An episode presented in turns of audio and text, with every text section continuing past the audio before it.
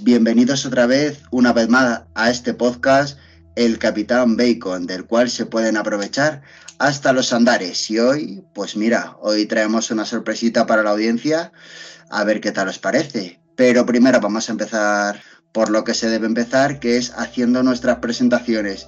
Y en la esquina derecha del ring, con canción azul, tenemos a Carambola Chambers. Hola a todos, aquí preparados para la batalla tan paranormal que nos espera. Porque hoy es una batalla, hoy es un Royal Rumble. y en la esquina izquierda del ring, con calzón rojo, tenemos a Finius Magnificus. Bien, bien, con, paradiña incluida, hoy lo has dicho bien, ¿eh? Y es que está, estaba ahí sudando, sudando la gota Y luego el invitado especial sorpresa, alias Royston Derente, experto en todo el tema de paranormal. Muchas gracias chicos por haberme, por haberme invitado y bueno, haber sido ahí un poquillo la, la sorpresa. Ahora os comentaré cuando me digáis. Nada, sin más dilación, te damos paso, que no tenemos tiempo que perder. Vale, pues bueno, yo venía así un poquito con la idea y antes de exponer el tema que traía, os iba a lanzar a vosotros directamente una pregunta, ¿vale? Y era si ahora mismo sacamos un, micrófono a la calle y preguntamos a la gente así, eh, ¿qué es una ECM? ¿Qué porcentaje de personas creéis que sabrían lo que es una ECM? Y os lo digo a vosotros, ¿sabéis lo que es una ECM? Eh, pues venga, si queréis empiezo contestando yo. Eh, yo diría que un 1%, porque bueno, al fin y al cabo vivimos en un mundo globalizado y todo el mundo sabe de todo, pero por mi parte ni pajolera idea lo que es, o sea, ni idea. Vale, ¿el resto de compañeros? Yo sí sé lo que es, pero porque lo he hablado contigo alguna vez y el porcentaje, pues un 3%, el 3% por ejemplo. Vale. ¿Y, carambola? Ni idea. Vamos, FM a mí me suena pues a lo de las radios. Pero vamos, a, la a, la a la música electrónica, ¿no? a, la onda, a la frecuencia, vaya. A ver, yo no tengo ningún porcentaje, ¿vale? Pero sí que creo que, bueno, estos temas, bueno, paranormales o que un poquito se alejan de, la ciencia así pura y exacta, yo creo que los controla muy poca gente. Yo os iba a haber dicho así, un poco al azar, que no creo que más de un 10% lo, lo supiera. Y bueno, básicamente una ECM, así ya yendo un poquito al tema, pues vendría a ser una experiencia cercana a la muerte. ¿Qué es una experiencia cercana a la muerte? Pues básicamente son los testimonios de personas que dicen eh, haber, haber, experimentado una serie de, bueno, pues de, visiones, de situaciones, de cosas que han experimentado durante el tiempo en el que durante unos minutos o unos segundos han estado en muerte clínica. Esto objetivamente hablando, según la medicina, han tenido un paro cardíaco, han dejado de respirar o han tenido encefalograma plano. ¿De acuerdo? Y se producen, pues bueno, una serie de situaciones que es las que yo quería comentar aquí un poquito con vosotros, en las que durante esos momentos, pues la persona eh, se va o le pasan una serie de circunstancias y después regresan aquí con, con nosotros. No sé si sabéis un poquillo por dónde voy. Eh, a ver, sin, o sea, estos temas eh, hay que ser muy, muy delicado, ¿no? Porque parece, o sea, son temas que yo me los tomo con seriedad porque sí, sí me puedo creer esta clase de cosas, pero claro, eh, donde tienes que poner muy bien la línea para que no parezca que estás haciendo sátira, entre comillas. Entonces, creo que te estás refiriendo, entre otras, al famoso túnel que, habla todo el mundo, ¿no? De que ves el túnel con la luz al final, pero que al final nunca llegas a la luz. ¿Van por ahí los tiros? Van muy por ahí los tiros. Es, eh, a ver, la cuestión de todo esto es que hay una serie de... Hay diferentes investigadores, por ejemplo, así por dar dos o tres nombres, aquí en España, pues Miguel Pedrero, el famoso Juan José Benítez, eh, por ejemplo, un psiquiatra bastante reconocido a nivel internacional como es José Miguel Gaona, lo que hablan es de una serie de patrones, de varias situaciones que muchos de ellos repiten, pero no todos, y unas más que se amplían. Y entre ellas, como tú bien has dicho, pues estaría ese túnel o esa luz, que bueno, ya podríamos luego ya entrar a, a debatir si, bueno, según los escépticos o según la ciencia un poquito más ortodoxa o más tradicional, pues bueno, podría ser por falta de CO2, efectivamente de oxígeno, por los focos en un momento dado del cuando tenemos encima en la sala del hospital. En la sala, bueno. Pero está demostrado que por lo visto había pacientes que no tenían falta de CO2 e igualmente lo vieron. Y esa es solo una de las características. Pero sí, vendría a ir por ahí. Sí, hay, hay distintos hay distintos argumentos a, favor de las, bueno, las FM tratando de justificarlas. Hay gente que lo lleva por lo religioso, hay gente que mm. lo analiza muy a lo, a lo clínico y, argumentan eso, que, que, es falta de oxígeno, como les pasa a los pilotos de los aviones, que cuando suben así vertical, pues toda la sangre se les va hacia abajo y al estar concentrada ahí se va perdiendo de los ojos, del cerebro y les va pasando eso del efecto túnel. Eh, se van quedando, pues eso, negro, la visión por ahí. Pero bueno, que, las experiencias cercanas a la muerte no solo incluyen el túnel, que muchos también te hablan de, bueno, de sucesos que me imagino que, lo, que luego contarás, que no solo es lo del túnel. Claro, va por ahí. Y en referencia un poquito más a lo que tú ahora comentabas, del tema de, que hay gente que lo lleva por la religión, otra gente un poquito más por la espiritualidad y demás. Mm. La cuestión es esa, que hay documentación y hay recopilación un poquito de todo esto por investigadores, ya te digo, tanto tanto a, tanto a nivel nacional como a nivel internacional, que incluyen testimonios de personas de diferentes religiones, de diferentes culturas, países y demás. Y todos ellos coinciden en una serie de patrones un poquito como decíamos, pues, pues parecidos. Eh, comentabais el tema de la luz en el túnel, que es uno.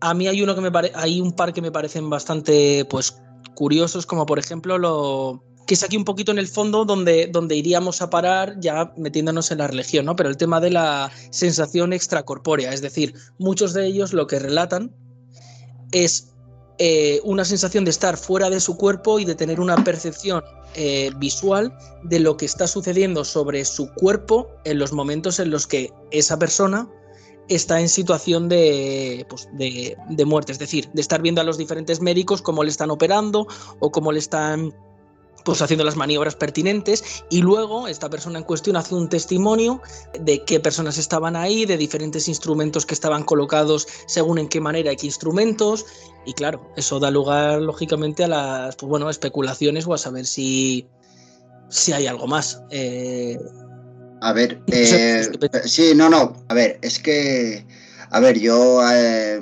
hay una, un principio, entre comillas, por el cual yo baso bastante mi, día a día y es el, principio de la, de la, navaja de Ockham, que al final la explicación más sencilla es la explicación correcta, ¿no? Entonces, eh, no volvemos a lo de antes. La ciencia tradicional, ¿cómo explica esto? Pues mira, vamos a ver, según tengo entendido, ¿vale? Eh, aunque tu corazón deje de latir, el cerebro todavía sigue, sigue vivo, por así decirlo, solo que tus funciones vitales van apagándose poco a poco, pero el último que se apaga es el cerebro. Y según tengo entendido también, eh, bueno, según tengo entendido, el, cuerpo humano al final es, es, todo, todo pura química, somos reacciones químicas, el amor está comprobado que es una reacción química, el odio y demás. Entonces, por lo visto, cuando el cerebro ya está eh, próximo a, a la muerte, empiezas a segregar hormonas y empiezas a segregar mogollón de cosas y a lo mejor no tiene nada que ver y esto es una cuñadez suprema, que seguramente lo sea. Pero mm, al final, por ejemplo, eh, cuando tú vas eh, drogado, me parece que es de, de DMT o del principio alcaloide de la ayahuasca, esa sustancia que es lo que llaman la DMT, la partícula de Dios, tu cuerpo la genera durmiendo. Es decir, tú, cuando estás soñando generas esa clase de, de, hormona. Entonces, quiero decir, cuando el cerebro ya ve que, que no hay salida, se pone a segregar cosas. Entonces puede ser que estés teniendo una sensación extracorpórea, puesto que tu, tu cerebro ya está en, modo, modo pánico segregando a muerte cosas. Lo que pasa es que luego, claro, salvan tu corazón o tu órgano o lo que sea, y entonces, claro, tu cerebro vuelve al estado normal. Por ahí creo que podría venir una de las explicaciones. Y entonces, eh, por ejemplo, relacionado directamente con lo que estás tú ahora mismo comentando, la explicación que nos acabas de dar un poquito así, física o demás. Y por ejemplo, ¿cómo se puede explicar? Había algunos de los testimonios en Estados Unidos, ¿vale? De una paciente que, bueno, eh, tuvo un paro cardíaco, estuvo varios minutos, creo que fueron cuatro minutos en muerte cerebral, y esta persona decía, obviamente en un supuesto entramos, que se veía como, pues, como lo que lo que relatábamos, ¿no? Desde, desde arriba, desde varios metros arriba con respecto a donde ella estaba situada en la camilla.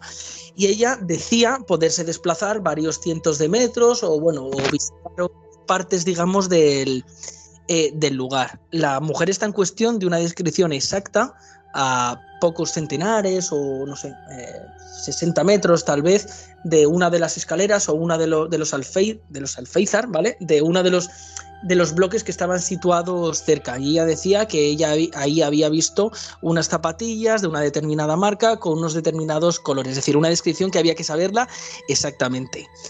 El investigador en cuestión, estadounidense, pues bueno, hizo las comprobaciones y el tema es que eran muy exactas. O, aquí en España, este caso creo que lo recopilaba eh, José Miguel Gaona, el psiquiatra. Sí, que, colabora, colabora en Cuarto Milenio además. Es colaborador habitual en cual sí, ya ha publicado bastantes libros eh, respecto y demás. Y este hombre, por ejemplo, hablaba de un caso, bueno, de una mujer o de un hombre, no recuerdo ahora mismo, pues lo mismo, eso, que se queda durante unos minutos en muerte cerebral y tal, y da una descripción tan concreta de algunos de los objetos que estaban en la sala de quirófanos, como el color de una tijera o de un determinado instrumento eh, para intervención que estaba a tres metros en tal esquina, o sea, una serie de cosas o de situaciones que dices, joder, si la persona ha entrado en box ahí inconsciente, ¿cómo puede ser que lo sepa de tal forma?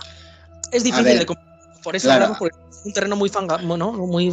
muy pantanoso, sí, pero a ver, está, está claro que al final, eh, de hecho, la pregunta que luego te lanzaré yo va por ese camino, ¿no? Que al final, ¿por qué nace la religión? ¿Por qué nace el teologismo?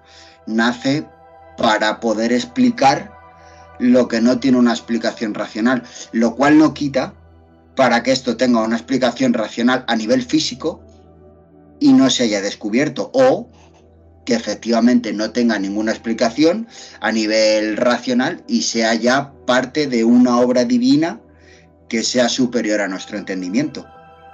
La duda siempre va a estar ahí.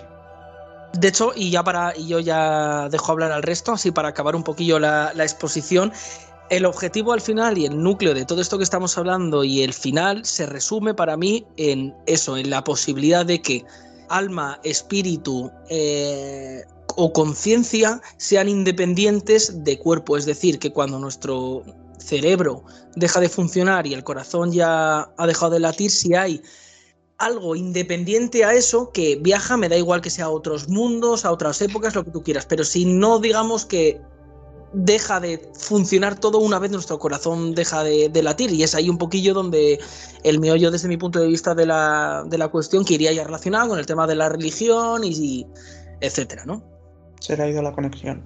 Sí, ya había dicho prácticamente todo para que vosotros también luego ya entrarais a opinar. O sea, realmente lo único que iba a hacer era igual meter alguna de las, pues es un poco de las vivencias que dicen haber experimentado algunas de estas personas, aparte de lo del túnel que tú habías dicho, de lo de la sensación extracorpórea y tal, iba a meter algo de tema de familiares que dicen haber visto y sobre todo el tema de lo de la sensación de bienestar y demás que supuestamente se, siente. Pero aparte claro, es que eso volvemos a, volvemos a lo de antes. Yo es que creo que el cerebro, en serio, de hecho, eh, fíjate, ya, bueno, si quieres esto lo puedes dejar, ¿eh, Porque ya, ya vamos hablando normal.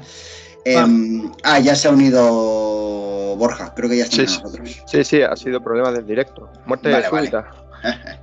pues, eh, respecto, respecto a lo comentado, pues pues sí, a ver, em, también es que el cerebro, em, por ejemplo, eh, yo siempre pongo, o sea, a mí me parece muy curioso que tú, por ejemplo, un suicida, ¿vale?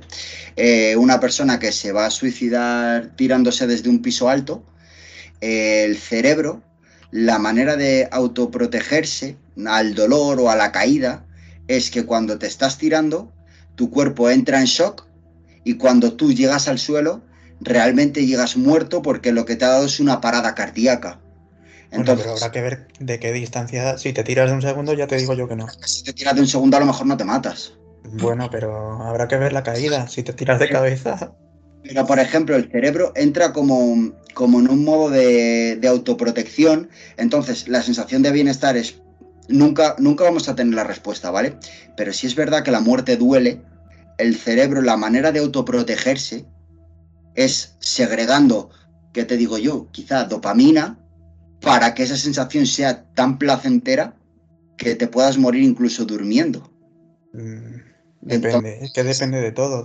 si te muere, depende de que te mueras. Claro, si te mueres. Hay gente que se muere entre terrible sufrimiento. A ver, si te mueres porque te han tiroteado, te han apuñalado, te han torturado, obviamente. Obviamente no, pero, pero yo creo que yo creo que va por el tema de que el cerebro eh, se autoprotege y demás, pero la puerta siempre va a estar entreabierta de puede ser eso o puede ser algo que no comprendamos. Claro, de hecho, con respecto a lo que tú acabas de comentar, es eso, que me quedaba por apuntar que mm, eh, muchos de, o sea, uno de los patrones comunes dentro de las experiencias que decían haber vivido muchas de estas personas que habían entrado en muerte cerebral, justamente eso, una sensación de bienestar, paz, sosiego, de hecho, no tengo ahora mismo aquí el, nombre, ¿no? Pero uno de los testimonios aquí en España que decían una de las personas que habían pues experimentado esto era que lo primero que dijo al, médico una vez estuvo consciente, en vez de darle las gracias por haber salvado la vida, es ¿qué me has hecho cabrón? En el sentido de eh, yo me encontraba en un lugar o en una situación o en un plano, como lo queráis llamar, eh, de absoluta felicidad y el choque o la vuelta a esto eh, ha sido de, auténtica desesperanza. Y añado que muchas de estas personas, em, por lo visto, una vez que vuelven a la situación de ahora, sufren unos choques muy importantes en el sentido de que em, o bien se avivan sus ganas por conocer áreas de las que antes no estaban interesados, como astrología, historia, eh, fenómeno ovni, o me da igual, ¿eh? no tiene por qué ser ninguno de esos. Y muchos de ellos como que mm, eliminan toda la importancia de lo que aquí era material porque han descubierto, donde sea, Claro. Mm, algo, algo diferente, y de hecho muchos, por lo visto, ya no tengo el porcentaje y con esto acabo, hay em, eh, muchos casos de divorcios o de personas que, bueno, que rompen con su pareja o con las relaciones sociales que tenían, porque esto ya como que les ha supuesto una, una ruptura de, de esquemas, en definitiva. Pero sin banalizar, en serio, esos testimonios también los puedes encontrar en gente que ha tenido experiencias, ya no te digo con cocaína ni MDMA ni tal, pero por ejemplo, gente que ha tenido eh, contacto con la ayahuasca, eh, gente que ha tenido contacto con el sapo bufo. O sea, son experiencias alucinógenas tan fuertes que esa gente les... De hecho, bueno, tenemos el propio testimonio de, Nacho Vidal, ¿no? Que él era una persona que de hecho dicen que, eso incluso puede curar adicciones. Mm, veremos a ver, pero por lo visto son experiencias que, que cambian tu percepción de la vida. No lo sé, pueden haber cambiado la química de tu cerebro, tampoco lo sé, pero, pero también hay testimonios, ¿sabes? No es por, no es por banalizar, sino por, por, sobre todo a ti que eres experto en este tema, por abrirte una línea nueva de pensamiento y si quieres investigar, por intentar sacarle una correlación al tema, igual te puede resultar interesante. No lo sé. sí, pero el problema es justamente ese, que como hablamos de algo que es absolutamente indemostrable, o sea, se puede un poquito más en, terrenos en los que yo sinceramente no domino, como es la... siempre se ha relacionado con la física cuántica, que a lo mejor el resto de compañeros quieren un poquito dar, dar su visión, personas que han sido un poquito más escépticas que yo. A mí me gustaría saber un poquillo qué opinan, la verdad. Venga, carambola, venga, que has estado muy silencioso, pues, danos tu opinión. A ver, yo sobre esto último que estabais comentando, yo siempre lo he, lo he visto, lo he leído y tal, la gente que directamente muere no, no se salva. Sí que es verdad que antes de morir, pues por ejemplo en hospitales y, esos sitios como que mm, el subidón que te da hace que tus constantes pues vuelvan a la normalidad, es decir, como que hay un pequeño lapso ahí de paz o de bienestar o de subidón antes de morir. Entonces, si justo tienes la suerte de que en lugar de morir, eh, a lo mejor vuelves en ti mismo, a lo mejor es ese subidón que la gente tiene antes de morir, pero hay otra gente que sobreviven y pueden ser capaces de contarlo. O sea, que a lo mejor va en relación con eso, no lo sé, obviamente. Pero eso sí, sí que lo he oído bastante, lo he leído bastante, que los típicos casos de gente que muere en hospitales, que justo antes de morir, como que se estabilizan más sus constantes, tienen mejora para luego el picado y mueren. Pues a lo mejor... Eso es lo que se llama también incluso las personas que tienen Alzheimer, por lo visto cuando ya están cercanas a la muerte, aunque ellos no lo sepan, ni los familiares ni nada, tienen incluso momentos de lucidez, de volver a recuperar su memoria, volver a recuperar sus recuerdos. Entonces, claro, es, que es un campo tan, tan amplio, tan denso y que yo creo que no se investiga. Entonces, pues por ahí por ahí también pueden ir los tiros, no sé. Y tú, eh, Pijus, que, eh, Finius, perdón, ¿qué, ¿qué opinas? Pues es muy difícil decir algo concreto, la verdad. El tema de la física cuántica que ha, que ha sacado ahora Royston Drenthe está, la verdad, que como la física cuántica es tan compleja y también se aprovecha tanto la pseudociencia de la física cuántica que puede demostrar prácticamente todo o deja puertas abiertas a prácticamente cualquier explicación a nivel de dimensiones, de pero deja muchas puertas abiertas, entonces es difícil. ¿Qué podría decirte en cuanto a que sí, no sé, es que no sé, como no he tenido, no podría decirte. Es que ya es una cosa tan personal, una cosa que no puedes demostrar que una persona haya vivido o no, que no puedes, no puedes decir que no, pero tampoco puedes decir que sí. Eh, pues nada, eh, dejamos la puerta entreabierta, puede ser que sí, puede ser que no, porque al final es, es, al, punto que, al punto que se llega siempre, es puede ser que sí, puede ser que no. Nunca lo sabremos o lo sabremos el momento que nos pase, pero no podremos volver para contarlo. Eso es no ha, no ha, no ha podido demostrar, no ha podido dar una solución eh, y por eso ahí estamos, aunque pese eh, no les guste a algunos de la ciencia más ortodoxa. Y pues entonces nada, si queréis empezamos ya con la rueda de preguntas y le doy paso a Carambola para que lance su, su pregunta. Vale, pues a ver, esta es una pregunta que yo siempre me he hecho respecto a todo el mundo paranormal y todo este todo este círculo vicioso, como si dijéramos, que es en cuanto a la investigación, yo siempre he dudado de el desconocimiento que hay sobre este mundo es propio, pues por eso, por el propio desconocimiento, o sin embargo nosotros mismos nos ponemos las barreras de miedo, respeto, religión. Es decir, que a lo mejor sí que contamos con herramientas, con tecnología, con lo que sea, pero sí que chocamos de repente, pues, con lo que acabo de decir, con la religión o con tu creencia o con tu respeto para decir, no, no quiero seguir investigando. Y eso es eh, lo que os quiero plantear si pensáis que a lo mejor sí que es verdad que nos falta desconocimiento porque nos falta, pero que a lo mejor podríamos ir, haber ido un poquito más allá si no nos hubiéramos frenado nosotros mismos. ¿O creéis que ya estamos a tope y que hemos hecho y hemos investigado todo lo que se ha podido sobre el tema? Pues eh, Royston Drente, si quiere, ya que eres el experto invitado, contesta y luego ya vamos los demás. Hombre, pues la, mi contestación con respecto a lo que acabamos de oír va un poco ligado a lo último que acabo de decir, en el sentido de que obviamente la ciencia, entendido la ciencia ortodoxa o la ciencia de siempre, nos ha permitido, ha hecho muchísimos avances y nos ha permitido a día de hoy llegar hasta donde hemos llegado.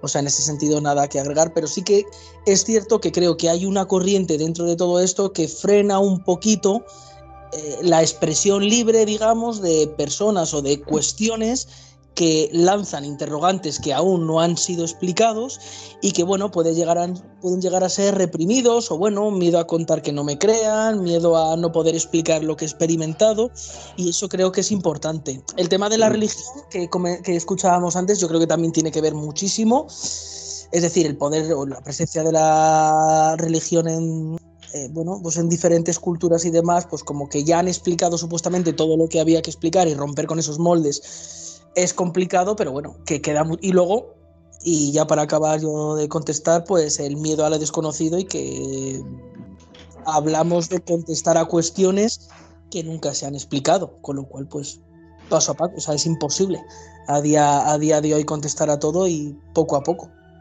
Vamos, que nos frenamos nosotros mismos un poquito. Nos ponemos ahí un, freno. Sí, por, la, por diferentes circunstancias, pero creo que sí. Finius, ¿tú qué opinas? Eh, bueno, yo pienso, eh, estando de acuerdo con eso, con que hay factores que, delimitan el, conocimiento que, o que intentan frenarlo, como bien la Iglesia Católica en su momento, eh, las distintas religiones en muchas ocasiones, que se oponen al avance de, la tecnología normalmente, de la ciencia, mejor dicho. También creo que el ser humano es, al final, somos animales y nosotros tenemos un límite y nuestro conocimiento, no, no digo que hayamos llegado todavía, ni mucho menos, porque todo sigue avanzando y seguirá avanzando cuando no estemos aquí. Pero hay cosas que, escapan a nuestra razón y que no sé si porque no tengamos ahora las herramientas adecuadas, no podemos demostrarlas. Eh, la existencia de Dios, eh, si hay vida ah. después de la muerte, montones de cosas, la separación mente-cerebro, eh, la dualidad cuerpo-alma, hay cosas que, que no, que no estamos capacitados para, para demostrar. Eh, pues yo creo, o sea, en la línea también de que efectivamente, mm, como, como, era la frase esta, de lo que sabemos es una gota y lo que existe es el océano. Era, mm, no es exactamente esa frase, pero bueno, en fin, al fin y al cabo yo creo que podemos llegar a mucho más de conocimiento, pero también pienso que, al fin y al cabo eh, somos animales, como, bien ha dicho Phineas, y, el, y una de las características de los animales es que tenemos miedo, sea racional o irracional. Entonces, sí que es verdad que puede ser que hayamos llegado a un punto de que haya ciertas puertas que no se quieran abrir. Porque es lo que tú dices, a lo mejor te puedes dar de bruces y Mm, desmontar toda la base eh, eclesiástica barra espiritual de la humanidad, con lo cual eso podría provocar un caos. Eh, o a lo mejor podrías descubrir que hay algo más y también provocar el caos en la humanidad. Entonces puede ser que haya miedo a abrir ciertas puertas porque mm, la base de la sociedad ya está instaurada, por así decirlo, y si las abriésemos, tanto si es para sí como si es para no, la respuesta podría desestabilizar y podría, podría romper las bases de la sociedad tal y como la conocemos. Sí, vamos, lo típico de no preguntes si no quieres saber la respuesta. Efectivamente, o sea, puede ser que, que la respuesta, mm, o sea, ya entrando en temas conspiranoicos, imagínate que la ciencia ya tiene la respuesta, pero esa respuesta está oculta puesto que tambalearía los cimientos de la humanidad, tanto si es como sí, si es como no. Aunque yo, porque claro, imagínate, la respuesta, la ciencia tal, no sé qué, se consigue demostrar la no existencia de Dios, por ejemplo, o la existencia de Dios. Pasaríamos a ser un estado totalmente teológico o pasaríamos a ser totalmente un estado científico, por así decirlo. Entonces, yo creo que existe ese miedo a decir, hasta aquí hemos llegado, vamos a dejar las cosas tal cual, que la humanidad sea ignorante y en la ignorancia pues está la felicidad, que cada uno crea lo que quiera y que así se viva. Mm, ya te digo yo que si los científicos pueden demostrar la no existencia de Dios, te la plantan en la cara. Es que no es tan fácil porque desestabilizarían, eh, o sea, quieras que no, el cristianismo, el judaísmo, islamismo tal, eh, todo es la, la, teología es la base de la sociedad, aunque no lo queramos, porque lleva desde hace siglos instaurada contra, y, nosotros, eh, nuestros valores y demás, todo se basa en valores religiosos, aunque nosotros no seamos creyentes o practicantes, pero todos en los valores de la bondad, eh, ayudar al prójimo y demás, todo eso son valores heredados de la religión. Si ahora mismo te dicen eh, Dios no existe, a lo mejor en tu cabeza la gente diría, eh, ¿para qué voy a ayudar o hacer el bien si ya nada me va a penalizar? Pero eso es ética. Ya no te hace falta un dios para hacer el bien, sino la ética y la moral. Pero es que la ética va ligada de la religión. No. Que, haya, que se hayan movido juntas no quiere decir que sean lo mismo, ni son independientes el uno del otro. O sea, tú puedes ser el más ateo del mundo y moverte por un por una eh, moralidad una muy, muy rígida. O sea, no, Pero es que Sí, sí, di, di, di Reston. Un, ejemplo muy tonto. En mi, en mi círculo, en mi casa, eh, mi familia es, es, atea y yo, por ejemplo, a mí sí que creo que desde muy niño me han inculcado valores de, de bondad, de compartir lo que se tiene, de ayuda al prójimo y demás. Yo no creo, o no creo que tenga por qué, como decía eh, yo no creo que tenga por qué estar. Creo que va más relacionado con la ética o que puede estar más relacionada esta serie de valores con la ética que no necesariamente con la religión. Mm, yo es que creo que la ética y la religión eh, están íntimamente relacionadas, que luego ya el ser humano, eh, por, los, por los años de la ilustración y demás, se hayan querido desmarcar de la ética, haya querido desmarcarse de la religión, es correcto, o sea, es correcto. Pero yo creo que la, de hecho, la ética es la forma de, de actuar moralmente correctamente aplicada a una persona eh, no religiosa. O sea, yo me quiero desmarcar de la religión, yo actúo como se supone que debe actuar una persona en sociedad, pero yo al no ser ateo me desmarco y me etiqueto como una persona ética. Pero yo creo que está, o sea, yo creo que es un concepto que está íntimamente ligado. Mm, no sé cómo lo veréis vosotros. Vamos, habéis dicho que no, pero... ¿Por cuestión biológica o cultural? Eh, volvemos a lo de antes, es que es innegable que aunque nosotros seamos ateos, no eh, agnósticos, no practicantes, creyentes y demás, em, la, religión está tan intrínsecamente eh, ligada al ser humano y a la sociedad que aunque es que los valores, si te das cuenta, si tú te pones a, a analizar los valores éticos, los valores morales, todo está, todo está ligado, con la religión cristiana, en nuestro caso que vivimos en España. Entonces, yo creo que es algo que, no se puede desligar. Entonces, ¿cuánta gente no habrá en el mundo que, que, diga, vale, efectivamente, yo no soy creyente, tal, yo actúo porque mi moralidad es esta? ¿Y cuánta gente no hay que actúa porque es mandato divino actuar de cierta manera? ¿Y cuánta gente no habrá actuando en plan de, yo esto lo hago porque efectivamente yo no sé lo que viene después, que puede ser un cuento, pero por si acaso no me la voy a jugar, a liarla y que luego me toque pagar. ¿Sabéis? Ya. Sí, vamos, Entonces, los que son fervientemente religiosos de cualquier religión, obviamente, si les dices que su Dios no existe, se van a ir al garete todas sus creencias y tienen carta libre para hacer lo que les dé la gana. Claro, pero mm, habría, habría revueltas, habría suicidios, o sea, son gente que, han basado toda su vida en eso y de repente de la noche a la mañana que te digan que eso no existe, eh, han desmontado tu vida. Si quieres creerle, que es que luego sería otro tema tratar de si llega la ciencia y te dice mañana, oye, pasa esto, no existe Dios, ¿cuánta gente de verdad creería o ya estaríamos con las teorías conspiranoicas, de mentira, es por esto, es por lo otro, que luego también es otro asunto. Y pongamos el caso al revés.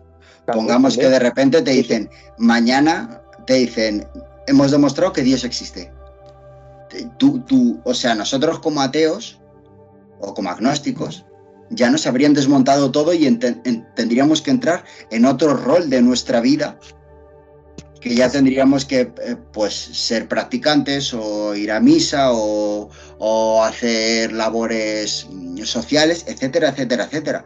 O sea, esto afecta tanto a un bando como a otro. Pero yo no creo que sea así. O sea, está demostrado que la Tierra es pues esférica y hay gente que se sigue enconada en que es, Tierra es plana. Y no les mueves de ahí y, si te metes en una discusión con ellos, no le... Vamos, te aseguro que te cambias antes tú a su bando que ellos al tuyo.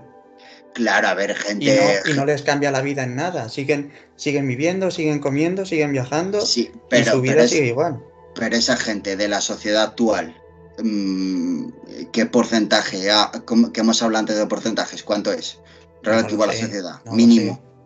Claro, gente, gente conspiranoica, gente de ideas fijas, tal, eso, eso siempre va a haber, pero estamos hablando de, de una, de una evidencia irrefutable. O sea, no puedes, o sea, te pone la evidencia en la cara y no puedes decir esto es imposible. Salvo que seas que- tan ególatra que digas, "Mm, me estás mintiendo porque yo lo que creo es tal. Es que el problema con Dios es que es una cosa que no es demostrable. Por eso es una cosa de fe, de creencia. No es una cosa demostrable. No va a venir Dios Claro, y pero- ponerse en la Plaza Mayor a hacer milagros.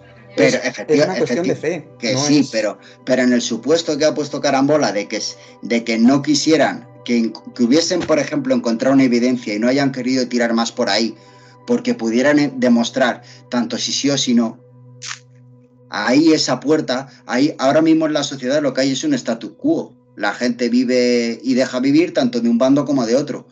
Si se demostrara tanto hacia un lado como hacia otro, si abrieran esa puerta, sería el caos.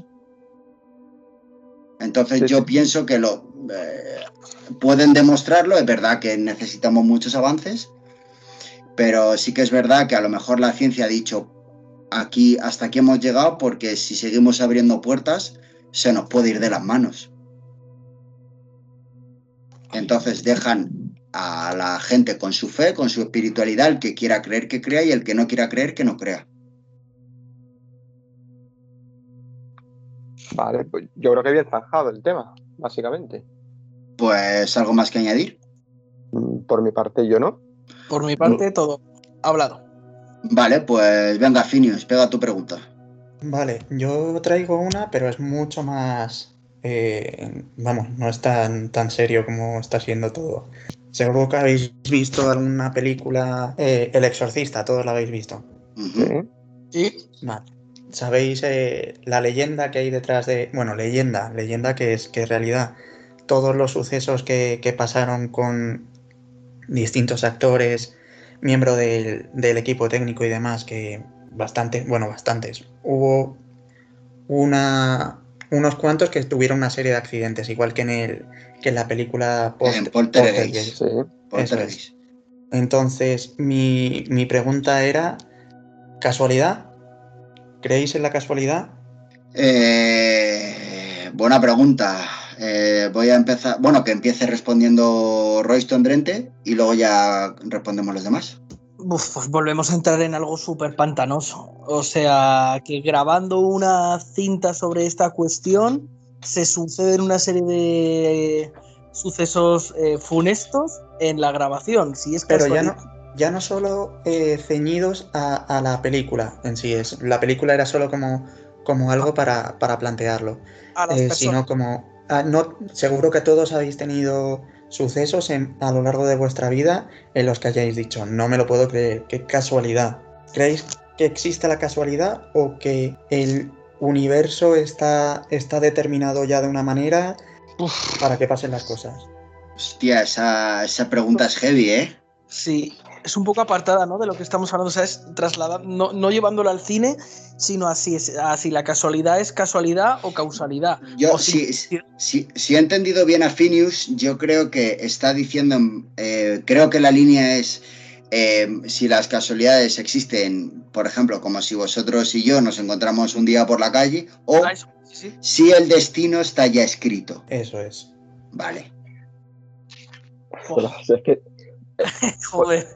aquí podríamos volver a hablar del tema Dios, porque si crees que el destino está escrito, entonces ya das por hecho que hay alguien que lo ha escrito o que hay un ente, no tiene que ser una persona, entonces ya volveríamos otra vez al tema de la teología, ¿o no? Eso o que vivimos en el show de Truman. También. Que también, que también es una pregunta larga. Claro, no. Aquí hay alguien que vive en el show de Truman. Si somos cuatro, hay alguien que vive en el show de Truman y los otros tres son actores. Sí. Pero claro, yo- igual. Yo puedo empezar a apuntarte a ti, a apuntar a uno a otro, y al final nunca vas a saber quién es el actor y quién es el de en la realidad.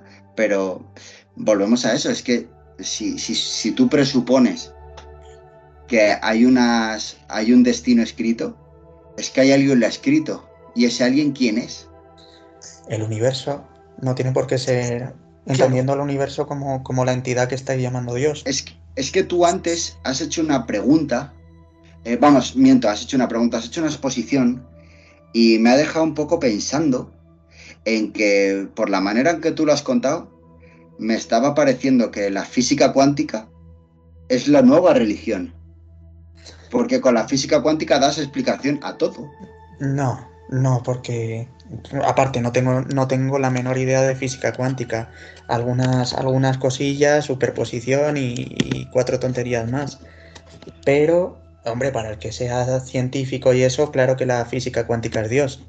Lo que pasa que la física cuántica, como hay tanto que todavía no se sabe, pero que se supone, puede dar respuesta a muchas cosas. Claro, es que además eh, tu, tu, exposición habla de un tema que a mí me parece bastante curioso, que es lo que se conoce como el libre albedrío. Que si realmente existe el libre albedrío. O sea, que cada cual es libre de hacer sus actos o si esos actos ya vienen determinados por. O sea, la pregunta, la pregunta es buena, así que si queréis ir respondiendo, yo me quedo para el final. Sí, yo es que coincido un poquillo con la línea de lo que se acaba.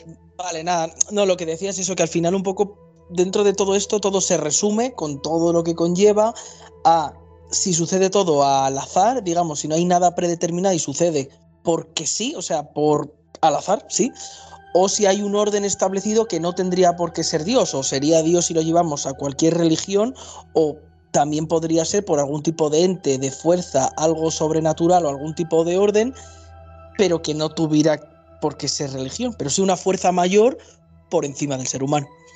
Imposible de decir, no, no, no podría decir más. ¿Carambola? Pues es que yo creo que los tiros van por ahí. A ver, yo por ejemplo, particularmente yo sí que creo en Dios, pero a ver, también lo puedo entender como lo que estáis diciendo, como un concepto, como un ente, como las fuerzas del universo, como algo así. Tanto como para haber ya dictado lo que hacemos cada uno. Pues es que no sé decirte ni que sí ni que no, o incluso algo mixto, ni que lo haya dictado ni que no lo haya dictado, sino que a lo mejor yo que sé, ha dejado unas variables o ha dejado unas pautas para que se pueda desarrollar cada cosa por ahí. O sea que es una pregunta que yo creo que en toda la vida no, no vamos a saber contestarla, o yo por lo menos. En realidad esto es como en, en Final Fantasy VII, ¿no? Es la, la, energía la energía Mako, ¿no? O sea, al final sí, sí, sí. en Final Fantasy VII eh, te presentan a la Tierra como, como un elemento vivo con su propia energía, que es la que hace mover todo, y bueno, luego pasan una serie de cosas, pero, pero también podría ser por eso, o sea, bueno, hay culturas que creen que la Pachamama es la diosa de la tierra y es la que, la que hace que todo habitante que esté sobre la tierra tenga sus, sus movimientos y demás y demás. Entonces, vosotros habéis apuntado muy bien, el eh, Dios es simplemente una forma de llamar a algo que no sabemos qué es, que puede existir o no, porque hay mucha gente que efectivamente no es creyente, pero cree en algo. Uh -huh. Le hemos puesto el nombre de Dios, en, en, los judíos le pusieron llave, otros le pusieron otro nombre, pero sí que es verdad que puede ser a ver que haya una corriente, en eso sí que yo creo que puede haber una corriente energética o X, que sea la que dictamine el rumbo de la Tierra o de la humanidad. Bien apuntado. Vale. ¿Nos queda alguien por responder? Eh, Royston, no sé si tienes algo más que apuntar. No, no, he contestado. Bueno, cuando llegue mi pregunta os, hago, os la hago, pero vamos, con respecto a esto, eh, pues poco sí, lo que decía, que al final se divide un poquito en creer o no creer, en azar, o si hay algo más por encima de eso, llámase, llámese Dios, o fuerza, energía, universo, etcétera. Eh, pues si queréis voy con voy con mi, con mi pregunta. Eh, bueno, eh, al final, bueno, dentro de, me parece que es el, el movimiento hindú, ¿vale? Tratan a la, muerte como que es como una transformación de, energía corporal, o sea, como efectivamente hacer la, la dualidad alma-cuerpo, tu alma se reencarna siete veces y en teoría la última vez que mueres después de esas siete llegas a lo que se llamaría el nirvana, que ello eh, eh, alcanzarías, por así decirlo, el conocimiento absoluto.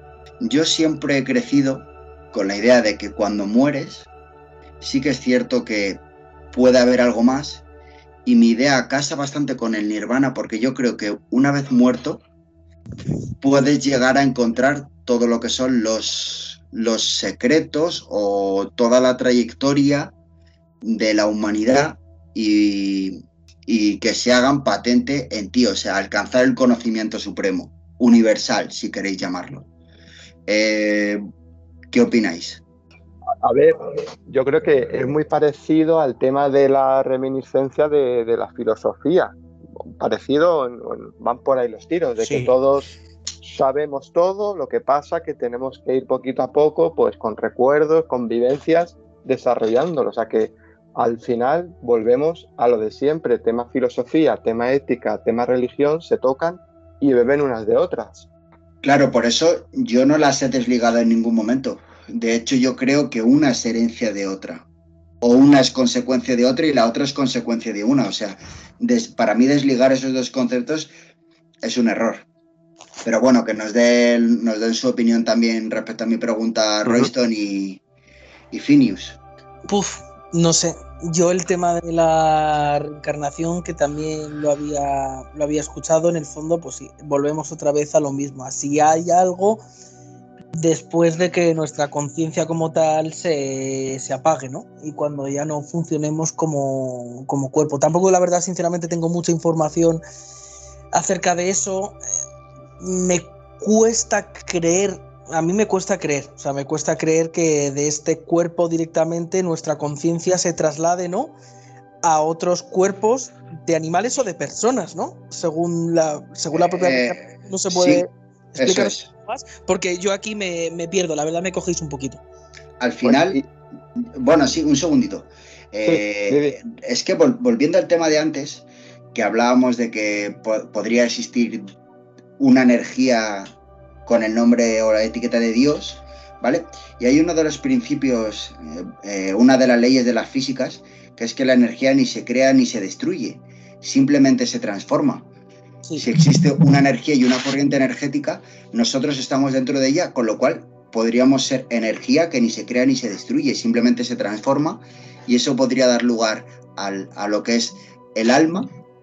Entonces podrías convertir esa energía en otras cosas. Finius, no sé cómo lo ves. Es, complicado, otra vez es lo de la, gota de agua en el océano, porque se plantea como que el, océano es todo y tú eres la gota de agua, ¿no? Claro. Y bueno, tú formas parte del todo al final. Eh, sí, es muy interesante la, filosofía hindú y, todo el pensamiento pero lo, de siempre, lo que llevamos hablando todo el, todo el programa, es mm, imposible determinar si es verdad o si no es verdad.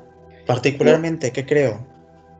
En el hinduismo, o sea, gustándome, pues tal vez porque no me lo han metido como, como el resto de, cosas, pero no, no comparto mucho. Eh, gustándome la, la teoría, pero no, pero bueno, sí, al fin y al cabo aquí respuestas mm, no creo que viniéramos a buscar, así que yo hablo más de, opiniones. Entonces, pues yo creo que vuestra opinión pues ha quedado... bueno, es más una, pregunta de sí o no. ¿Vosotros qué creéis, sí o no? ¿O qué, o o qué intrínsecamente, porque todos tenemos, hay un algo que te inclina hacia un sí o hacia un no? Luego ya cuando vas creciendo y vas desarrollando la ciencia y demás, mm, te vas inclinando hacia un lado hacia otro, pero siempre hay, un, hay una parte de nosotros que, no sabemos por qué está ahí, pero está ahí, que te inclina a pensar hacia un lado o hacia otro. Entonces, pues eso es un poquito de, sí o no, que qué creíais, básicamente. Sí, mi pregunta es que iba justo por, por ahí. Eh, si de las formas que, o sea, al final estamos hablando de diferentes conceptos o tal, pero en el fondo estamos hablando de lo mismo, que era hacia donde iba formulada mi pregunta para concluir y era, ¿hay vida después de la vida? De la forma en la que lo queramos interpretar y con todo lo que hemos hablado. Ya está. Yo creo que, yo creo que sí, pero no una vida a lo mejor corpórea. O sea, tampoco te hablo de un cielo, un infierno, un purgatorio, pero sí a lo mejor puede ser que, pues si es verdad que, solo, sobre lo que hemos hablado, que existe una, una corriente energética terrestre, universal o demás, yo creo que sí te puede. De hecho, vuelvo a ser un poco pesado en el Final Fantasy. Se supone que, que, que la energía Mac o la energía vital era la gente cuando moría se reintegraba en esa corriente. Entonces yo creo que hay vida después de la muerte. A lo mejor vida corporal no, pero yo creo que sí. Yo soy equipo no. Yo coincido con señor Rosa, totalmente. ¿No os queréis explayar un poquito más en vuestras respuestas o lo dejamos en sí y no? yo es que... Di, eh, Royston.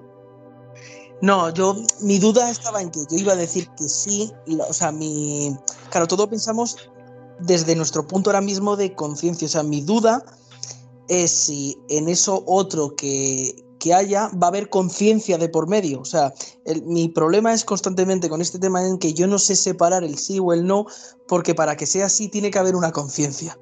De, de, hecho, yo creo, de hecho, de hecho, yo creo que la vida después de la muerte solo se concibe como conciencia, como ente, sin corpóreo o no corpóreo, pero solo como conciencia.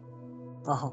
Sí, es buena, sí, es buen, sí, es, un, sí, podría ser. Finius, ¿algo más que añadir? Mm, a ver, yo diría que no, pero no, no te lo podría argumentar porque no, porque no hay pruebas, entonces no, pero es, que es eso, aquí no venimos a buscar respuestas, aquí venimos a, dar opiniones, mm, porque la respuesta efectivamente no la tenemos ni creo que la tengamos nunca. La respuesta está ahí fuera.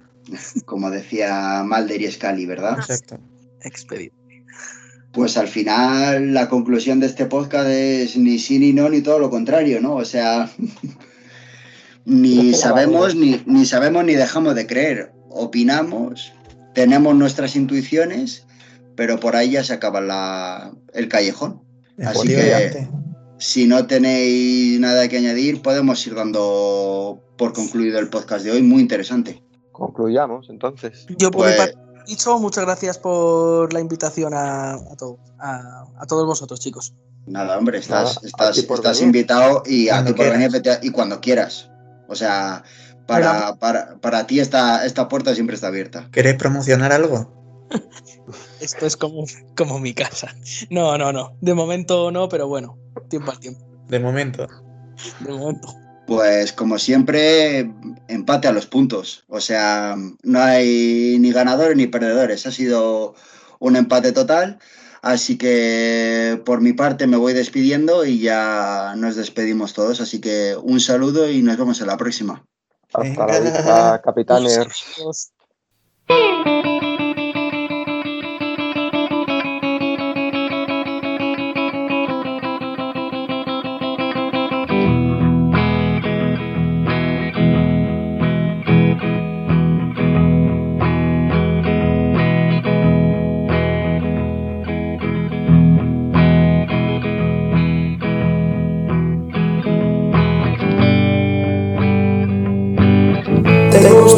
Con la tocineta.